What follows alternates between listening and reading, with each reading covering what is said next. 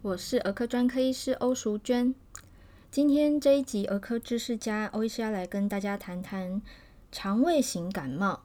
其实，在医学上，肠胃型感冒指的是病毒性的肠胃炎。嗯，它会有这样子的俗称，可能源自于英文的 stomach flu，好，所以把它就是英翻中变成肠胃型感冒。爸爸妈妈们可能也比较熟悉这个说法。那最近开学后，陆续有各种感冒啊，会发烧的病啊，还有肠胃炎，甚至也有零星的水痘的病患出现。那我们先讲讲肠胃炎这个主题。病毒性肠胃炎在儿童呢是非常常见，吼，跟感冒一样，算很常见的一个病。那常常就是早上还好好的啊，然后晚上莫名其妙就半夜发烧了，或者他诶怎么好好的，突然间就吐了，症状来得非常突然，好，所以家长来门诊的时候常常会说，诶，怎么那么快呀？没错，它就是这么快哈，它的病程其实是很快就发病的，而且传染性非常高，常常就是哥哥姐姐传染给弟弟妹妹，或者是在托婴中心的孩子回家反而传染给哥哥姐姐，甚至爸爸妈妈也中标了。所以呢，呃，今天我们来谈谈这个主题，到底什么时候该就医呢？因为爸爸妈妈可能会遇到的状况是。小朋友白天还 OK 吼，可能也许精神厌厌的，小小的呃，就是累累的感觉。那到晚上的时候，他才开始有一些很明显的症状，例如呕吐啊，或者有腹泻，甚至是半夜发高烧的状态。那当然，半夜发高烧的话，大家会很着急，想说我到底该不该挂急诊？因为呃，最近的新闻还有就是今年的疫情的关系，大家会认知到。急诊就是要谨慎使用，真的非必要还是不要去比较好。好，这个其实是很好的想法。不过在小朋友的肠胃炎，呃，有几个情形是不要拖延，赶快就医。好，不要拖延，赶快就医的的条件有以下。第一个是小朋友呕吐，并且吐出来的东西是完全是绿色的，吐了绿色的东西，表示他连胆汁都吐出来了。那这种呕吐不是寻常的呕吐，吼，所以一定要赶快去挂急诊。就白天的话，你跑诊所也没有用，还是建议直接去急诊比较好。第二个状态是。他喝水也吐，吃东西吐，吃药也把药吐掉，甚至用止吐的塞剂，他还是吐。那这样，嗯，天荒地老的吐，一定会脱水的哈。脱水的话，就会需要用一些其他的手段补水，可能需要打点滴，甚至会需要住院。所以，就算用了药都继续吐，即即使他吐的不是绿色的呕吐物，还是要就医，并且是直接去大医院挂急诊。第三种情况是高烧三天以上都不会退。所谓高烧的定义是超过三十九度 C 哈，量耳温超过三十九度。如果是量额温的话，是超超过三十八点五度。高烧三天不退，通常在小朋友身上代表的是这个疾病的严重程度比较高。所以如果高烧不退，大大家大概不会迟疑啦，高烧不退会就医。那第四个状况是，今天生病的孩子，如果他小于三个月大。也就是说，他刚来到这个世界上还未满三个月。好，三个月内的小婴儿生病，常常这个病程是非常快，快到让人措手不及哈。所以他的危险性相对比较高。那小于三个月的孩子，不管生什么病，总之送医就对了。也许你会迟疑说，有严重到需要到大医院吗？那当你有这个想法的时候，你可以先就近在附近的儿科诊所，由儿科专科医师来评估有没有需要送到大医院去。第五种情形是小朋友腹泻或者是呃软便，但是这个大便外面有鲜红色的血丝，甚至有血块出现。好，当他出现血便的时候，必须到大医院就医，因为血便代表的是疾病严重度比较高，有可能是并发了细菌感染。那这种情形有时候是常常会需要住院。第六个状况是小朋友的腹痛程度太过于剧烈，非常夸张的痛。而且他肚子可能很胀，甚至他肚子整个会硬邦邦的哈。通常小时候小朋友的肚子都是软软的，你按压他了不起就是，呃，他会痒，然后他就笑嘻嘻，然后肚子有点肌肉用力。但如果说是严重的肠胃的感染，它会有一些并发症哈，会导致腹胀非常的胀，而且这个胀到整个肚子是顶扣扣。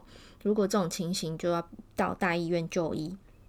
最后一个状况是，小朋友可能因为呕吐或者腹泻或者高烧到脱水，导致他尿尿很少，甚至就整天吼白天十二个小时尿布都没有湿，这种情形绝对是脱水了，一定要赶快到医院。好，这个会需要打点滴，呃，留院观察，甚至住院。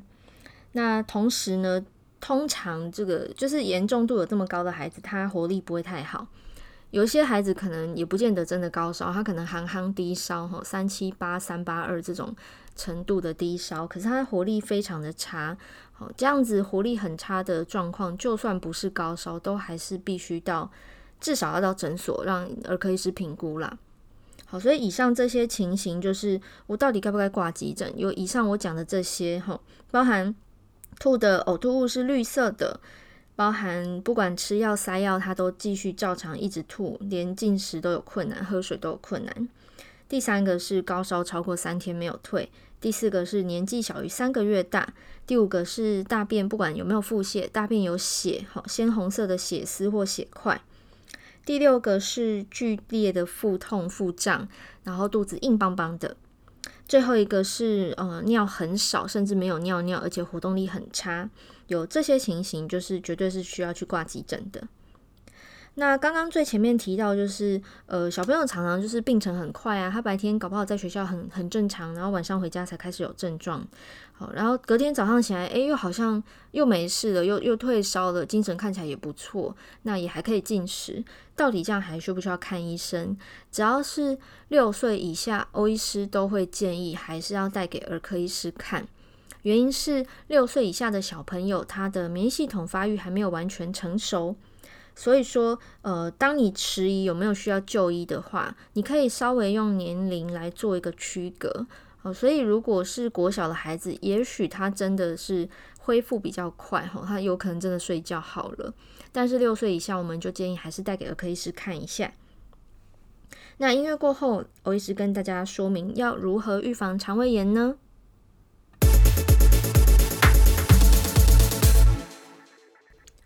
肠胃炎的病毒主要是透过粪口传染。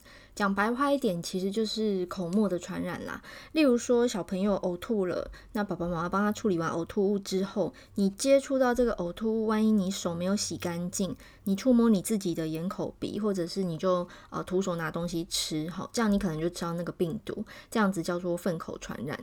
所以它的预防方式，第一点就是。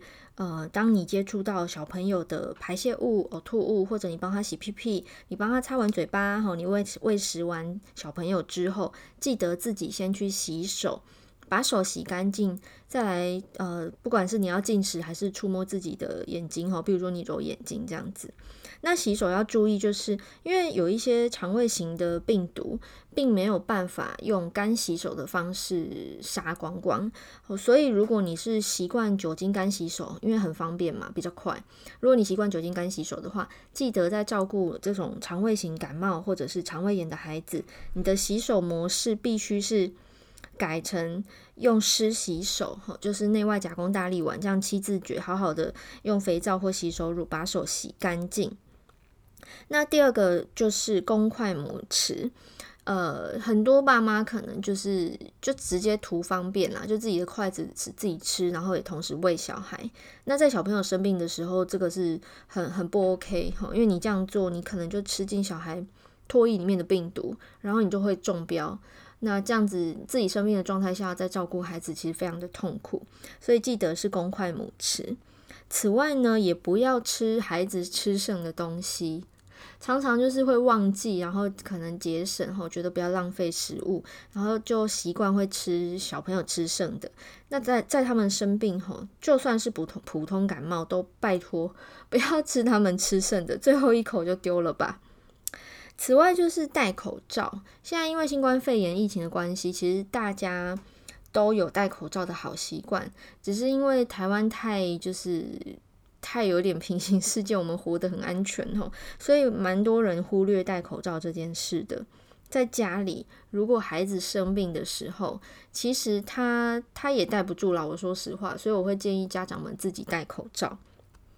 最后来讲一个，其实它也是预防，但它是在最前端，就是当孩子还没有得到肠胃炎的时候，我们让他用疫苗的方式，在身体预先产生抗体，来面对将来哦遭受病毒侵犯的时候，他身体有一个抵抗力在。好，这支疫苗叫做口服轮状病毒疫苗。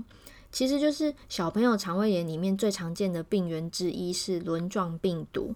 那这支轮状病毒有研发出疫苗来，在婴儿时期哈，满六周大就可以服用第一剂。那一般会是在第二、四、六个月或者是呃八个月前都还来得及哈，服用两剂或三剂的口服疫苗。两剂跟三剂是因为不同品牌哈，有一个品牌是吃两剂，另外一个品牌要吃三剂。那这个就跟我们现在在讲超前部署有点类似，就是还没生病之前，我先用疫苗让身体产生抵抗力，那我将来面对这个病毒的时候，我就不会生病了。好，这个是疫苗的概念。那轮状病毒是有疫苗的，可是。第二名常见的，或者现在也翻身变第一名了，叫诺罗病毒。好，这一支病毒它就没有疫苗可以预防，可是它传染性非常强。